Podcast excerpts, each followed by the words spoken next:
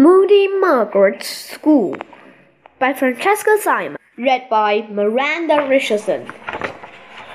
Pay attention, Susan, shrieked Moody Margaret, or you'll go straight to the head. I am paying attention, said sour Susan. This is boring, said Horrid Henry. I want to play pirates. Silence, said Moody Margaret, wetting her ruler on the table. I want to be the teacher, said Susan. No, said Margaret. I'll be the teacher, said Horrid Henry. He sent the class straight out for playtime and tell them to run for their lives. Are you out of your mind? snapped Moody Margaret. Can I be the teacher? asked Perfect Peter. No, shouted Margaret, Henry, and Susan. Why can't I be the head? said Susan sourly. Because, said Moody Margaret. Cause why? said Susan. Cause I'm the head. But you're the head and the teacher, said Susan. It's not fair. It is too fair, cause you take a horrible head, said Margaret. Wouldn't, would. I think we should take turns being head, said Susan. That, said Margaret, is the dumbest idea I've ever heard. Do you see Miss Oddbod taking turns being head? I don't think so. Margaret's glass grumbled mutinously on the carpet inside the secret club tent. Class, I will now take the register, announced Margaret. Susan, here. Peter, here. Henry, in the toilet. Margaret scowled. We'll try that again.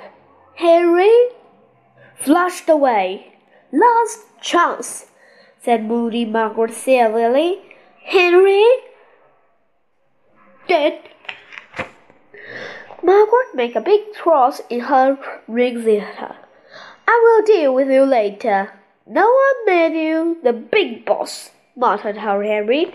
It is my house and we'll play what I want, said Moody Margaret, and I want to play school. Horrid Henry scowled.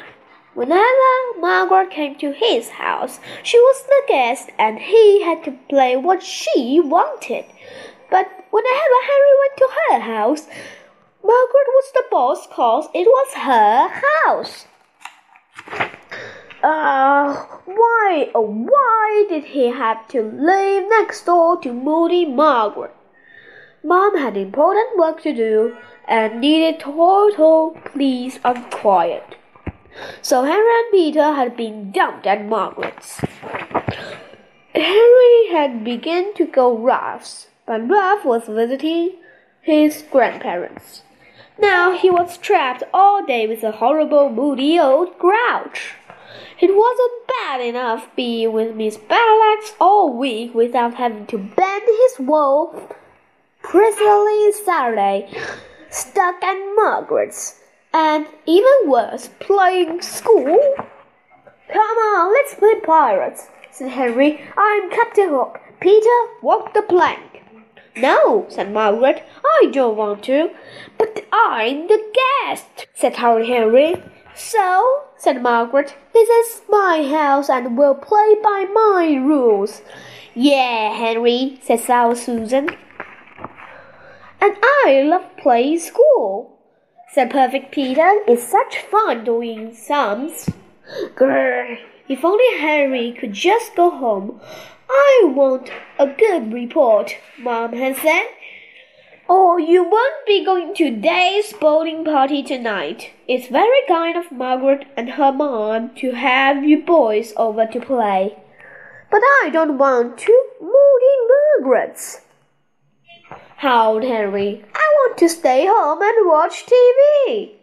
N-O spells no, said Mom, and sent him kicking and screaming next door.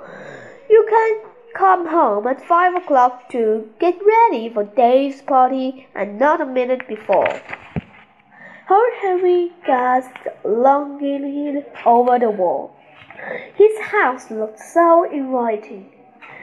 There was his bedroom window tweaking at him, and his lonesome telly stuck all by itself in the sitting room, just begging him to come over and switch it on.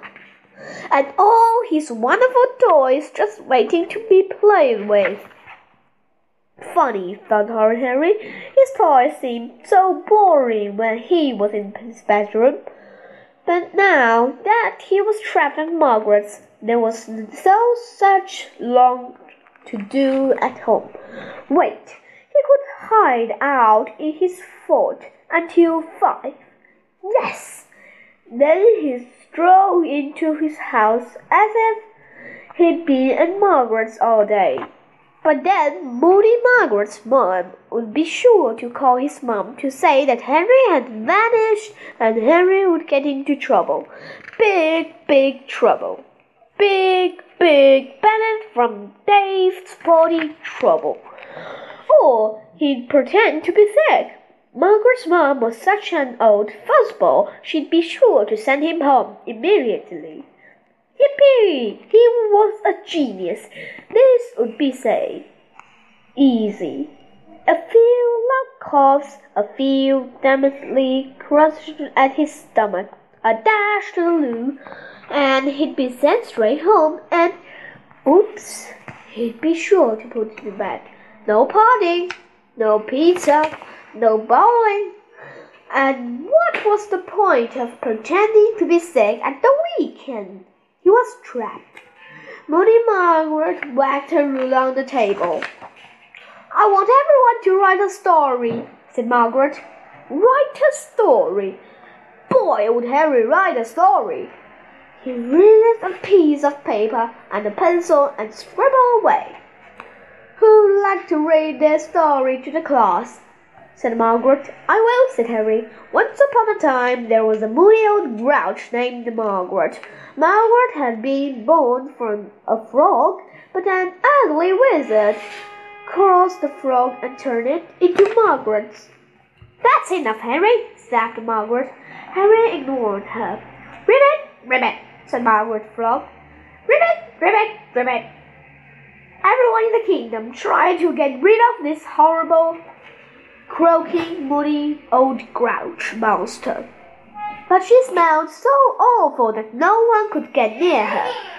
And then one day a hero named Heroic Henry came, and he held his nose, grabbed the Margaret monster, and hurled her into outer space when she exploded and was never seen again.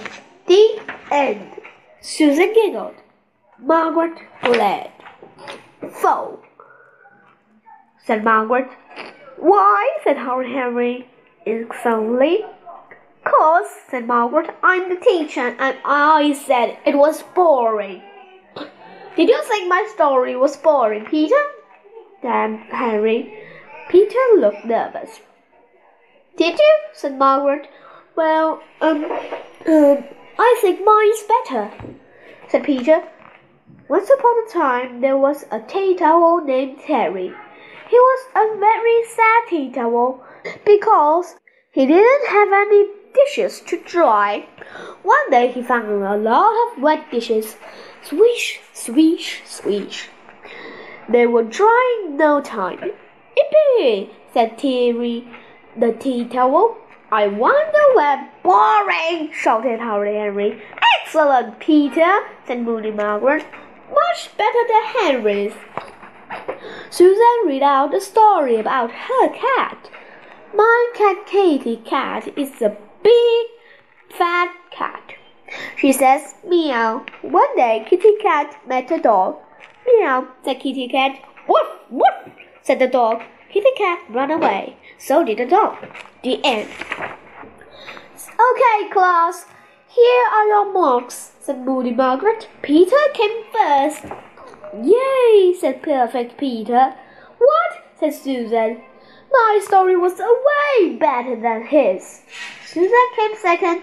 Henry came ninth. How can I be ninth if there are only three people in the class? damned Horrid Henry.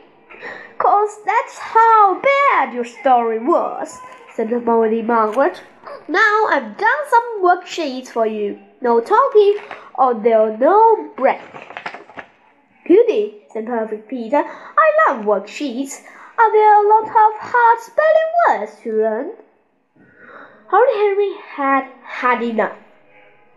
It was time to turn to heroic Henry and his deadly, horrible hat. Henry crumpled up with his worksheet and stood up. I've just been pretending to be a student, shouted Henry. In fact, I'm a school inspector, and I'm shutting your school down. It's disgrace. Margaret gasped. You are a moody old grouch and a terrible teacher, said the inspector. I am not, said Margaret. She is not, said Susan. Silence when the inspector is speaking. You're the worst teacher I've ever seen. Imagine making a stupid story about a towel higher than a fantastic tale about a wicked wizard. I am the head, said Margaret. You can't boss me around. I'm the inspector, said Henry. I can boss everyone around. Wrong, Henry, said Margaret, because I'm the chief school inspector, and I'm inspecting you. Oh, no, you're not, said Henry. Oh, yes, I am, said Margaret. An inspector can be a head and a teacher, so there, said Henry. Oh, yes, I can, said Margaret. No, you can't, cause I'm the king and I'll send you to the tower, shrieked King Henry the Horrible. I'm the empress, shouted Margaret. Go to jail! I'm the king of universe, and I send you to the snake pit, shrieked Henry. I'm the queen of the universe, and I'm going to chop off your head. Not if I chop off your first, shrieked King, yanking on the queen's hair. The queen screamed and kicked the king. The king screamed and kicked the queen.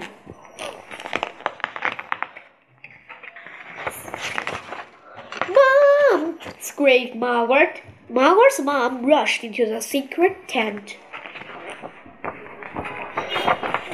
What's wrong with my little snuggle chops? said Margaret's mom. Henry's not playing my game, said Margaret, and he kicked me. She kicked me first, said Henry. If you children can play nicely, then I'll to send you all home, said Margaret's mother severely. No, said Peter. Send him home? Yes. Harry would make Margaret scream and he tell Margaret's mom her house smells of poor. He could, he would. But if Harry was sent home for being horrid, Mom and Dad would be furious. There'd be no pizza and no bowling party for sure. Unless, unless it was risky, it was dangerous, it could go horribly, horribly wrong.